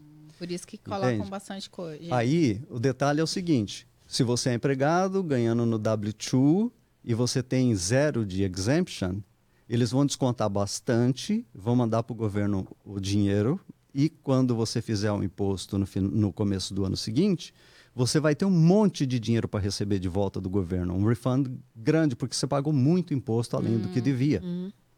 Agora, nesse caso da pergunta aí, eu tenho, eu coloquei quatro dependentes que eu não Seis. posso provar. Ah, sete. Eu quero pagar imposto na verdade, Bota Coloca sete aí. É. Coloca sete. Eu gosto, eu gosto do número sete. número sete é o número de sorte, gente. Aí o cara- Ei, sete. Quantos dependentes eu posso colocar? Coloca o máximo. Aí, aí o cara é solteiro, é solteiro e ele coloca lá que ele tem quatro, cinco dependentes, né? Ex- Exemptions. no- Então vão descontar pouquinho dele. No, e ele vai ganhar mais semanalmente, né? No salário dele. Aí no ano seguinte, quando ele for fazer o imposto, coitado, Nossa. ele vai ter um monte de imposto para pagar. Uhum. Porque é, o governo não descontou o que deveria ter descontado dele, entendeu? E ele vai olhar o imposto de renda e vai falar: cadê os dependentes aqui no seu imposto? É. Né? É. E os de- os, é, na, na verdade, o exemption não, não, não quer dizer que seja dependente ali, entendeu? O exemption deveria é, colocar, por exemplo, se, se eu, sou, eu estou trabalhando e no meu é, W2 eu quero declarar que é só eu, então é um. Então eles vão descontar o relativo à minha pessoa. Uhum. A minha esposa trabalha. No, no trabalho dela, ela declara um. Ou se eu tenho filho, então um dos dois vai declarar dois e o outro um. São três no total. Vai estar tudo certo. Quando fizer o imposto no ano seguinte, vai estar bem Equilibrado, balanceado, né? bem equilibrado. Sim. Tá? Agora, se, se são três pessoas e eu colocar seis, vai, eu vou ter que pagar imposto. Se for, se for três pessoas e eu colocar um, eu vou receber mais dinheiro. O que, que é o ideal, então? O ideal é todo, todo ano eu, eu ver, ah, no meu imposto eu estou tendo muito refund. Uhum. Então, quer dizer, ao longo do ano, eu estou dando dinheiro para o governo todo, toda semana, e em vez de estar no meu bolso para eu trabalhar com esse dinheiro o ano todo, o governo está trabalhando com ele e está fazendo dinheiro em Investindo. cima do meu dinheiro. Yeah. Oh. E aí, uma vez por ano, quando eu faço a declaração do imposto, o governo me devolve o que eu paguei extra sem juros. Entendeu? A, a, a operação inversa agora. Ah, eu, eu, eu deveria estar pagando X mas eu paguei Y, eu paguei menos do que devia. Então, quando chega a hora de eu fazer o imposto, eu tenho imposto a, a pagar, eu estou devendo para o governo. Então, o governo, se eu pagar até o dia 15 de abril, eu pago sem juros, certo? Certo. Então, se eu fizer o meu imposto em março, vamos dizer assim, o imposto pessoal eu fiz em março e gerou mil dólares para eu pagar. E eu pagar esse mil dólares até de- dia 15 de abril, tá tudo certo. Entendeu? Eu paguei um pouco ao longo do ano, fiquei devendo mil dólares quando fiz o imposto, paguei até o 15 de abril, tá tudo certo. É, e o ideal é você fazer a matemática ali no, no W4 para que quando chegue na época de fazer o imposto, se você já tem a noção dos impostos anualmente que você faz, ele está controlado. Você dever pouquinho ou você receber pouquinho. Porque aí você vai saber que o dinheiro que está no seu bolso ao longo do ano é você que está É. administrando e ma- management. Entendeu? E outra, Legal. você precisa pagar taxas do dinheiro que você recebe de volta do governo? Não. Não. Por quê? Porque você já pagou, né? Já pagou. né? É, você, você ao longo do ano você vem pagando os impostos, você no ano seguinte fez a declaração de imposto isso- e você pagou mais do que devia. O governo te manda um chequinho ou deposita na sua conta. O refund é o retorno né, do, impo- do dinheiro extra que você mandou para eles. Então, isso aí você não tem que declarar duas vezes. Você já pagou o imposto antes. É. Né? Sim. E aí, Kila, tem mais Deixa eu ver aí? aqui. Manda perguntinha, gente. Vamos lá. Não, acho que não. Vocês têm alguma coisa que vocês queiram falar, assim, que é- vocês acham importante falar, interessante, algo que vocês queiram falar? Então, é, eu, a gente, só, só para terminar aquela parte da alíquota Ah, da, da tabela, a gente começou com 10%, né? Então, eu- o, o segundo 12. nível é 12%, que vai até 89,450.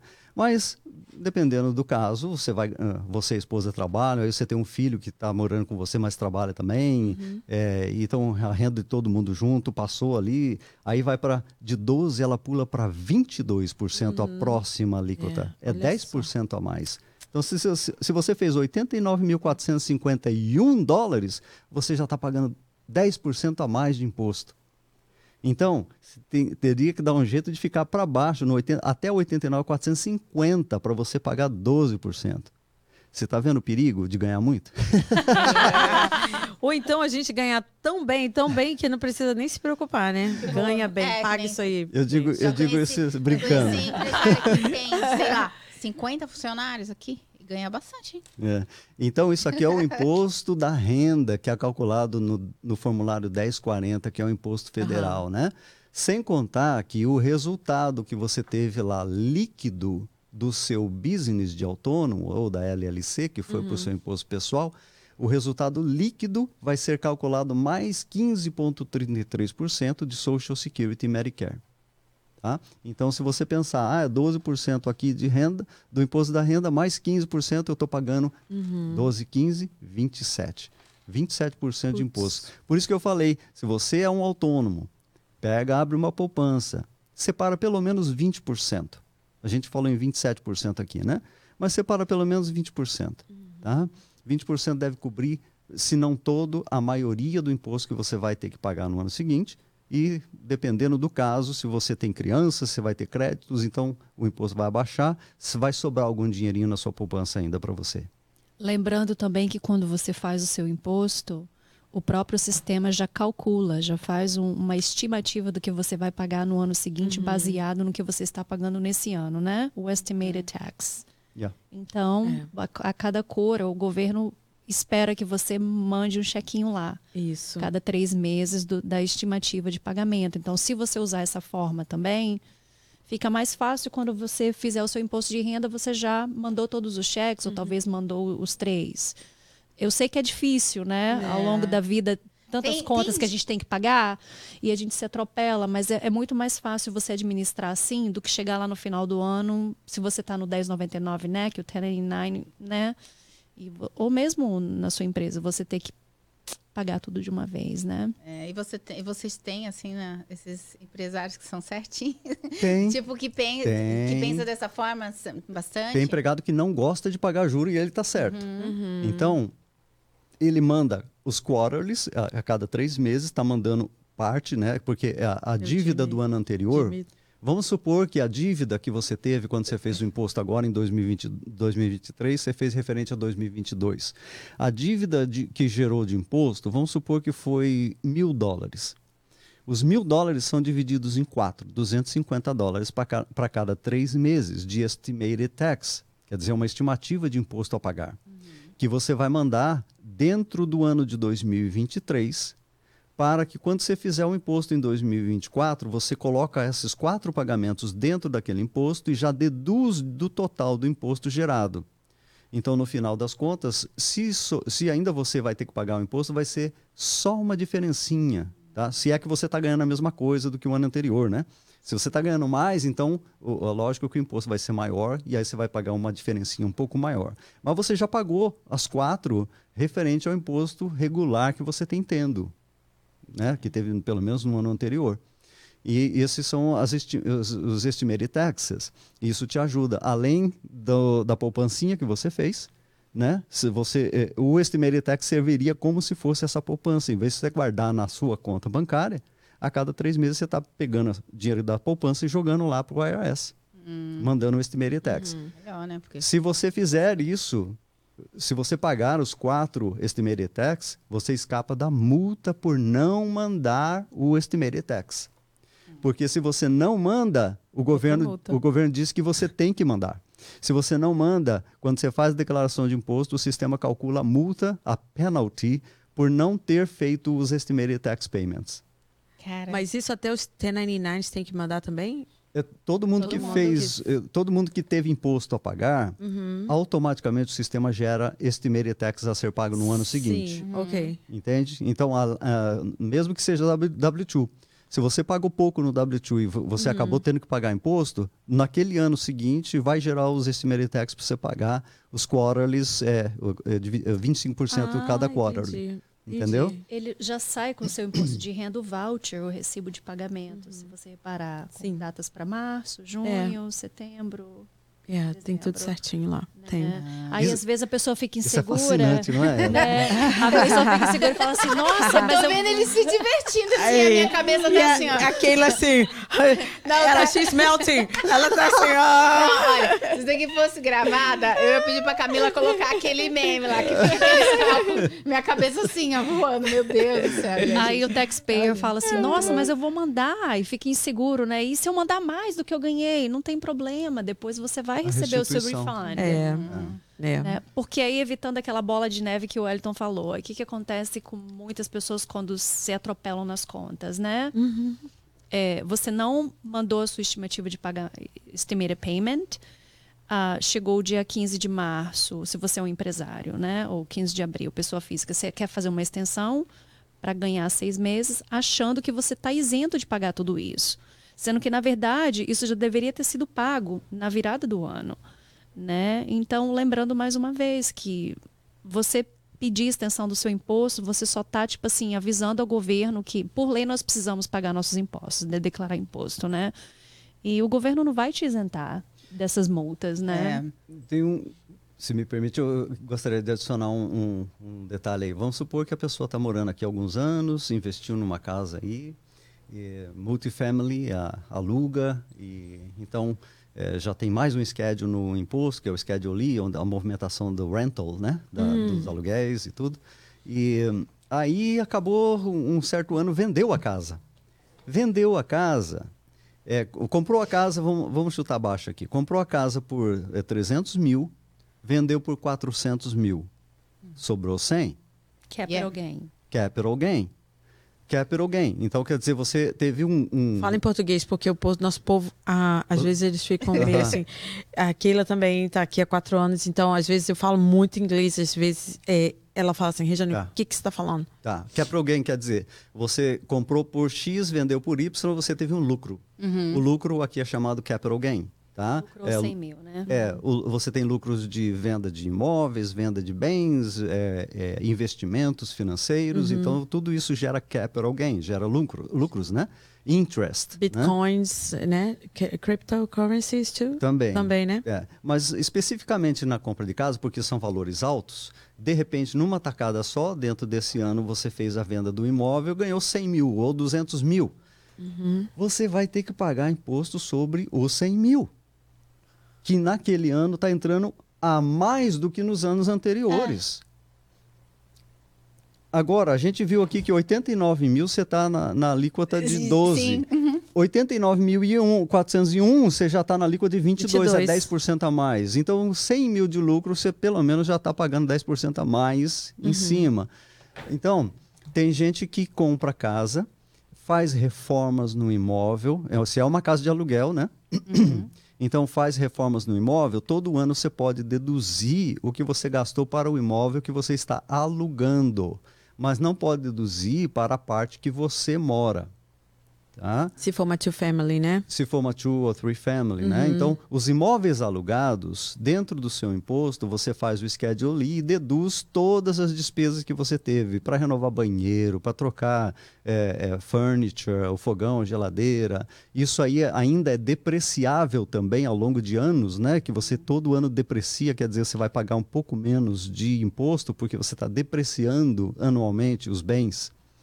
Então, isso aí ajuda na dedução do imposto. Então, você deve controlar bem esses tipos de despesas para quando for fazer o seu imposto, você saber, ó, eu gastei com a reforma do banheiro do, do rental property, eu contratei a pessoa para trabalhar, tá aqui o recibo, a nota fiscal do cara que eu paguei.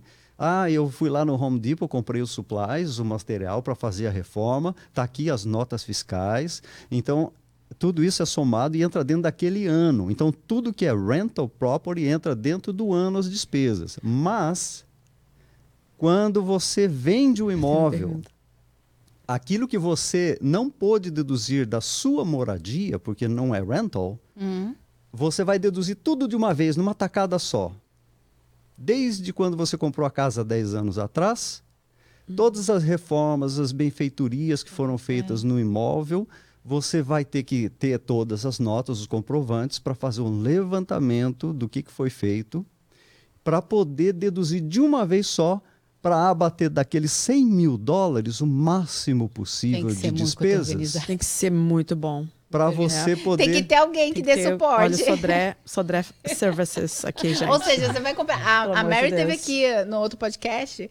Ela vende casa. Ou seja, antes de você comprar a casa, vá lá primeiro, Exatamente. você consulte com seus contadores para ver. Posso comprar agora? Você Quanto que que eu tenho tem que casa comprar? que tem o cartão do Home Depot, Ah, de Lowe's, vai guardando muito bem os perguntado extratos isso daí. É, bancários. diga aí. Eu tenho também uma outra pergunta. E se a casa não for aqui, for em Flórida, for em outro estado? Como é que faz Tá, isso? Não esquece do que você acabou de falar. É muito Não, pode falar, responde aí. Pode responder agora, então. Tá. é, volta no, no que eu- a gente- você estava falando. Da, da, esqueci.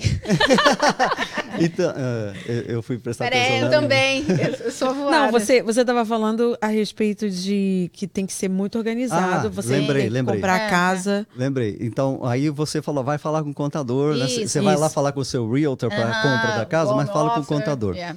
O realtor, o agente que está ajudando você, o broker lá, Uhum. a comprar o imóvel, ele vai te falar um número. Ele vai te falar assim, olha, para você poder comprar essa casa e conseguir este financiamento no banco XYZ, eles vão pedir dois anos de impostos declarados. E você tem que mostrar para eles que você teve líquido, o, o lucro, né, o líquido que sobrou para você, um valor X. Vamos supor que você quer um financiamento lá de 500 mil dólares, 700 mil dólares lá. O banco, para te dar esse valor de mortgage, de financiamento da casa própria, ele vai querer ver nos seus impostos que você tem um dinheiro suficiente e, de preferência, progressivo, de um ano para o outro, está aumentando o que está sobrando para você, para dizer para o banco que você tem condições de pagar o mortgage. Então, esse broker, ele vai te dizer assim, ó, para esse financiamento você tem que mostrar que você tem 70 mil livre, 80 mil livre, líquido para você. Às vezes ele quer ver o bruto e ele quer ver o líquido, entende? Então, você precisa ver primeiro com o broker o que, que você precisa ter mostrando no imposto. Por que, que eu estou falando isso? Porque às vezes o seu imposto, você que tem o seu business lá de carpintaria, de limpeza, você declara o máximo possível de despesas para pagar menos imposto. Mas o seu líquido vai cair. Se você, para conseguir o financiamento do banco, tem que mostrar um líquido maior, você tem que declarar menos despesas ou tirar todas as despesas. Uau. Então, aí você tem que falar primeiro com o broker para saber qual é esse número, para depois sentar com o contador e falar: o meu broker, eu estou querendo comprar casa daqui um ano, daqui dois anos. Uhum. Meu broker diz que eu tenho que ter dois anos de imposto, mostrando isso aqui de eh, lucro que sobrou para mim.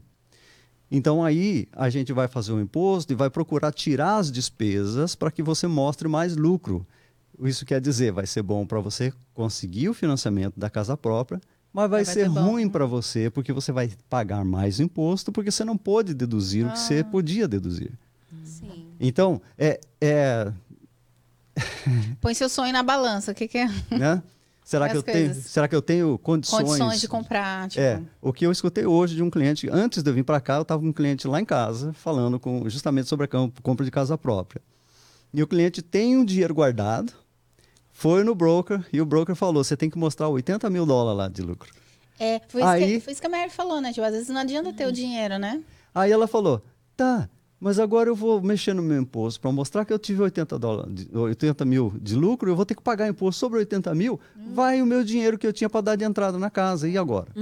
Então tem que ser bem planejado, economizar o máximo possível, conversar com o broker, conversar com o contador, para conseguir acertar tudo isso daí, para você não se prejudicar também. E depois você ficar, e agora? Comprei a casa e eu não tenho um centavo nem para comer. Então, É, não tem que basta ser bem ter- planejado. O pessoal de tem, tem que ser planejado. Interessante isso, é, né? muito É. interessante, Tipo, gente. Nossa, vou... e agora vamos planejar para comprar uma casa. É. Aí vai lá pro contador ver se dá para. Tem que ver se dá fiu.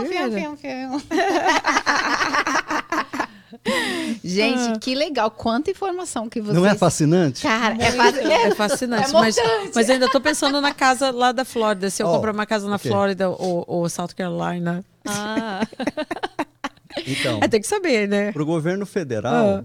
não vai importar que estado que você comprou, certo? Vai importar o capital gain que você teve. Uhum. O governo federal vai calcular o imposto sobre o lucro que você teve na venda do imóvel. Tá? Não, vamos supor, eu quero comprar uma casa lá, Uhum. né? Aí eu, eu moro aqui. Ok? Ou, ou então moro half, metade do ano lá, metade do ano aqui. Onde eu vou pagar o meu taxes? Tipo assim, eu vou ter que pagar Da nos casa? dois? O, o imposto da casa? Da casa é lá. O imposto da casa você vai pagar no estado, no, Onde no eu estado tô. onde você é. residente. É. E é. Mas aí o outro imposto que eu tô morando, se eu tô morando e, e ganhando aqui, trabalhando aqui, eu vou ter que Você vai pagar o imposto aqui. ir pagar aqui. É. Vamos ter que pagar. Você os- paga imposto Onde você da onde reside. originou o seu income. Oh, ok. onde originou a sua renda. Se você trabalha no estado de Massachusetts, recebeu o 1099 ou o W2 e, e da renda que você fez em Massachusetts, então você vai ter que fazer o imposto de Massachusetts. Ok. Na Flórida, você recebeu lá o income, você não vai ter que fazer imposto porque Flórida não faz imposto. What? New Hampshire não faz imposto. É. Tem alguns estados no, no país que não declaram imposto estadual, entendeu? A não ser que você tenha capital gains, a não ser que você tenha lucros eh, de venda de ah, ou investimentos, aí sim você tem que declarar.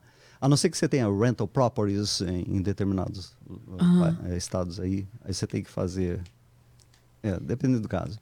Só Uau. pegando aquele outro gancho lá do 1099 ainda. É... Esse 10,99, Ai, não, hein? esse Meu 1099, né? Deus. Que ele vai e volta, ele Que vai babado. e Ele volta. vai 99 vezes. Você, empresário, é, você que tem a sua empresa, que pagou os seus subcontratados, e na hora de fazer o seu imposto, vê que você está pagando bastante e que você não emitiu o 1099, por lei você precisa fazer isso até o dia 31 de janeiro. Que a gente recebe essa solicitação o tempo inteiro. A pessoa vai lá fazer o imposto dela em janeiro, fevereiro, março, viu e quer emitir depois. É, você vai pagar uma multa. Ela vai incidir uma multa para você por cada 1099 que você não emitiu. Da mesma forma que você, você que está no payroll, que você recebe o seu W2 até 31 de janeiro, isso. o 1099 é a mesma coisa.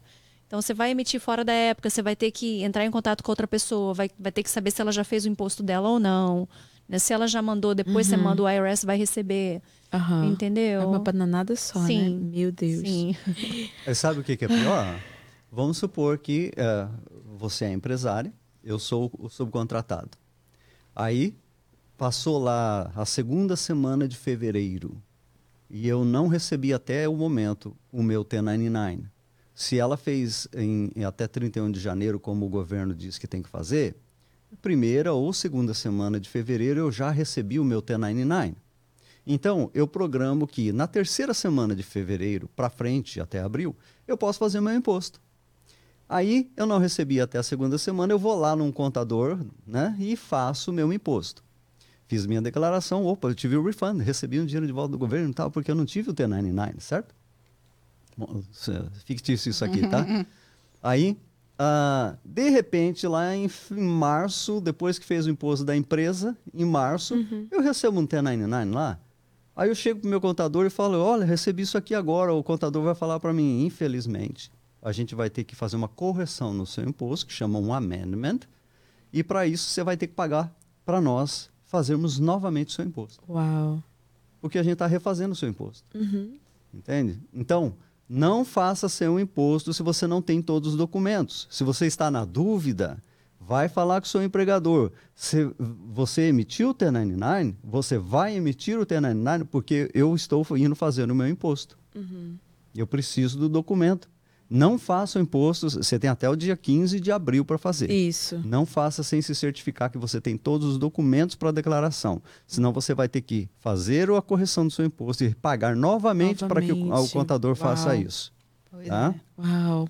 15 Gente, de, muita, 15 de abril 15 ficou na minha de cabeça. Abril. 15 de abril é feriado, né? No, no, Brasil, eu acho. Eu acho que é. Sim, ficou na minha cabeça. Agora, agora eu vou ficar pensando só em, só em 15 de abril. 15 de abril do quê? Imposto. imposto Keila, muita informação, muita Cara, informação. Eu acho que vocês vão gente, ter que voltar aqui eu de também. novo pra gente terminar vocês, esse assunto. Gente, é muita gente, coisa. Vocês precisam falar mais disso na internet. Vocês precisam, vocês precisam se se posicionar, hein? É, a gente precisa, precisa se posicionar. É, encorajar os brasileiros, os, é, os, os microempresários, muito... principalmente tem, a ter o próprio payroll, vocês têm tanta, payroll. Vocês têm tantas tanto Knowledge. conhecimento. Tanto. Hey, você Knowledge. também, você Knowledge. também. Não, não se diminua, dois. querida. Querida, não Os se diminua. Dois, vocês são muito, você tem, tem muita muito knowledge. Uhum. Nossa, demais. E tem muita gente que, tipo assim, eu tô aqui bastante tempo, mas, Cíntia, você sempre me deu guias e, e, e in and outs, né? De, tipo, e é muita coisa, né? É muita Rejane? coisa, é muita, muita coisa. Sem a Cíntia não existiria a Sodré. Não, é, é isso aí, é, é isso aí. Coisa. É isso aí. A Cíntia. E Rejane, Rejane encaminha a Cíntia pra, pra, todo mundo. A Cíntia, a Cíntia é muito boa. Aí alguém vai falar, ó, a Cíntia, ó, aqui, ó, temos aqui o contato da Cíntia que a Rejane falou que é muito boa. E realmente, vocês são muito bons, vocês têm muita informação. Eu tô aqui, tipo, a minha cabeça tá dando um tchutchu. Não é? Depois eu vou ter que rever de novo esse, esse toma uma episódio. Aguinha, toma... aí, são muitos tópicos tópicos São que a gente tem para explorar. Vamos, vamos, depois a gente fazer de novo e a gente uhum. dividir em tópicos, em tópicos e tal. E, e, assim, muitas pessoas às vezes não, não perguntam porque não sabem nem o que perguntar. Eu mesma estava aqui, Jane, o que, que eu vou perguntar? Só sei tax, é, taxes IT number e como que abre a empresa. Eu falei que, é, assim, não manjo muito. E muita gente, às vezes, mesmo que estão aqui, que estão aqui muito tempo, tem gente que tem empresa e não sabe de nada disso. Às vezes está tudo embananado, né? E precisa de pessoas. Só tem um sonho, né? Uau. Tipo assim, eu tenho um sonho, vou abrir minha companhia. É. Abriu e aí. Tem um bom. sonho e não tem um contador. É. Aí o sonho faz. Pra gente é muito gratificante a gente ver na nossa comunidade como que os brasileiros uh, têm sido é. tão empreendedores. Uhum. Empreendedores. Né? Fala perto do. Sim. É, têm sido uh, empreendedores e a gente vê realmente a movimentação financeira muito bacana. Tem tido sucesso mesmo. E é gratificante é. a gente poder ajudar uhum. mesmo. Mas a gente realmente se depara assim, com situações onde eles às vezes estão bem atrapalhados. Uhum. Talvez o, o fluxo talvez uhum. vai entrando, eles não sabem por onde começar. E... Tem muita gente assim. Eu acho que vocês seriam ótimos palestrantes. Exato. Vamos, levar, vamos, tra vamos, vamos levar. Lá na minha igreja tem um monte de gente. Claro, tem muitos, tem bastante tempo aqui, deve ter seus contadores. Mas tem muita gente chegando também, que já vem com aquela veia empreendedora do Brasil e já, já sei lá, já compra o sketch, já faz não sei o quê, daqui a pouco já abriu uma doceteria. Porque o povo é assim, brasileiro é assim, né? Sabe? Deu uma, um limão, eles fazem uma limonada e, e passa na frente dos americanos vendendo limonada, empurrando ah. as crianças. Sabe que eles são assim. Então eu acho muito interessante, assim, obrigado. Aham. né? Eu quero agradecer vocês por terem Prazer. aceitado o nosso convite. E acho que nós teremos mais conversas, né, Regiane? Não é, menina? Teremos mais muita coisa, muita coisa boa. Muito Prazer. obrigada, Muito Wellington. obrigada. Vamos conversar mais. Wellington. Wellington. Cíntia, muito Cíntia. obrigada. Prazer te conhecer pessoalmente. Te conhecia muito pelo que a Regiane já fala. E obrigada, gente, vocês. Gente, Sarinha, vocês beijo. Beijo, Sara. Camila, Investe, todo mundo que tá aí assistindo. Obrigada, gente. Se vocês tiverem é, dúvidas, vocês que estão assistindo esse vídeo depois, vocês podem seguir as redes dele, vai estar na, na descrição. E perguntem lá pra ele. Se eles não apareceram lá na internet, a gente puxa a orelha dele. Vocês perguntam pra nós no Instagram, daí a gente vai lá e de repente a gente faz até um quadro lá no nosso, no nosso Exato, Insta, exatamente, uma achei conexão. Eu achei super interessante, gente. Aham. Acho que vocês Legal. são necessários pra nossa É comunidade. verdade, isso é Bom, verdade. A gente realmente gostaria que o povo ah, buscasse mais informação, porque tem muita gente que é lesado por falta de, de, conhecimento, de conhecimento. informação, entendeu? Ah, e, e tem tanta informação que é de graça. Sim. É, então não, não custa você se aplicar um pouco e entender como funciona o Yeah. seu negócio. E... Mas como você falou, né? é, às vezes vale a pena pagar para alguém como vocês, Uhum. porque ah, deixa o outro lado da criatividade. Uhum. Pessoas como eu É, e eu Keila, a gente não consegue. Eu Contas detesto é papel. comigo. Eu quero fazer papel, eu quero fazer assim. jogar pro alto, entendeu? Mas a gente brincava a respeito disso, né, Cíntia? Mas, é, então, pessoas como eles são perfeitos. Perfeitos. Obrigada, Gostam do- gente. gostam Obrigada mesmo. gente. Ó, eu vou indicar vocês para outro podcast. Vão se preparando. Tá? Então, os meus amigos aí, eu sei que a gente vai te indicar. Vai indicar vocês para outros podcasts. Então, se preparem aí. Beijo, gente. A gente vai ficando por aqui. Até o próximo. Palmas. Não tem, só tem palmas. Não tem. Vamos botar não palmas? Vamos terminar com palmas. Thank you, thank you very much. Legal.